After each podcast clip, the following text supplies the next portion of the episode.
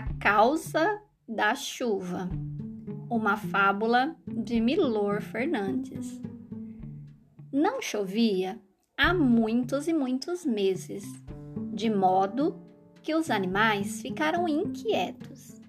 Uns diziam que ia chover logo, outros diziam que ainda ia demorar, mas não chegavam a uma conclusão. Chove só quando a água cai do teto do meu galinheiro, esclareceu a galinha. Ora, que bobagem! disse o sapo de dentro da lagoa. Chove quando a água da lagoa começa a borbulhar suas gotinhas. Como assim? disse a lebre.